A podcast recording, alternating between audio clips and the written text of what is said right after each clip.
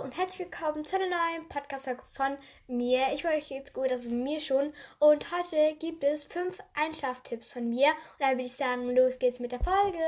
Also mein erster Tipp ist, dass ihr eine Stunde vor dem Schlafen schon euren Schlafanzug anzieht.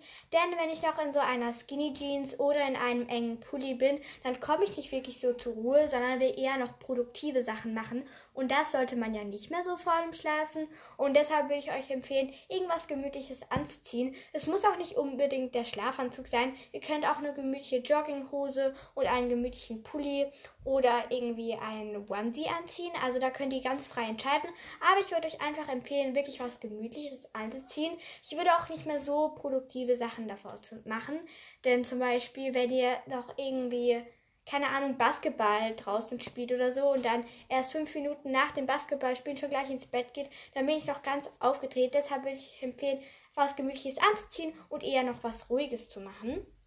Dann würde ich euch empfehlen, das ist der zweite Punkt, eine Stunde vor dem Schlafengehen nicht mehr am Handy zu sein, denn dieses UV-Licht vom Handy macht uns wach, weil es ist ja eher so spezielles Licht. Und deshalb würde ich euch empfehlen, einfach eine Stunde davor nicht mehr am Handy, am iPad oder am Fernseher zu sein, sondern eher irgendwas anderes zu machen. Und denn dann werdet ihr auch nicht so wach von diesem Licht. Und ich würde euch auch empfehlen, das Zimmer eher dunkel zu halten und nicht irgendwie noch das Deckenlicht oder sowas anzuhaben, sondern eher die Schreibtischlampe oder so, weil dann werdet ihr auch nicht so wach, genau. Dann der dritte Punkt ist Tagebuch schreiben. Das hat auch damit zu tun, dass ihr euch ablenkt und nicht am Handy seid. Das ist einfach so eine Ablenkung.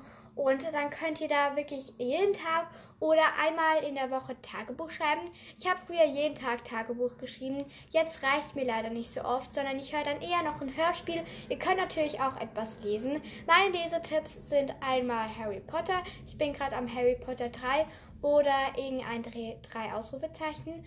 Buch. Da bin ich jetzt gerade an Beutejagd am See am Lesen. Genau, so Sachen würde ich euch empfehlen. Eben irgendwas Ruhiges. Ihr könnt natürlich auch ein Hörspiel hören oder sowas. Da höre ich gerade im Moment die wilden Küken auf Schatzsuche. Genau, da könnt ihr einfach eher so ruhigere Sachen machen. Dann mein vierter Punkt ist, dass ihr eine feste Skincare-Routine am Abend habt, falls ihr das wollt natürlich. Also ich habe eine feste. Und zwar putze ich natürlich erst meine Zähne, dann wasche ich mein Gesicht mit so einem Handwaschlumpen. Der hat so einen Igel drauf, der war mal bei Coop, war das diese Weihnachtsaktion, wo man so diese Sticker sammeln konnte. Und dann mache ich da halt immer Wasser drauf. Dann gehe ich so über mein Gesicht und dann trockne ich mein Gesicht ab. Dann nehme ich eine Feuchtigkeitscreme, die ist von Nivea. Und dann mache ich die einfach so drauf. Und dann nehme ich noch von Labello einen Lip Scrub, denn meine Lippen sind im Winter einfach immer richtig trocken. Im Sommer nehme ich meistens so ein Lavendel, also ein Labello mit einem Lavendelduft, denn das beruhigt mich auch. Und so kommen wir auch schon gleich zum nächsten Thema oder Punkt. Und zwar ist das der letzte. Und zwar ist der Zimmerlüften oder gute Gerüche haben. Also ich lüfte mein Zimmer immer vor dem Schlafengehen, dass mein Zimmer einfach gut riecht und ja, frische Luft in meinem Zimmer ist.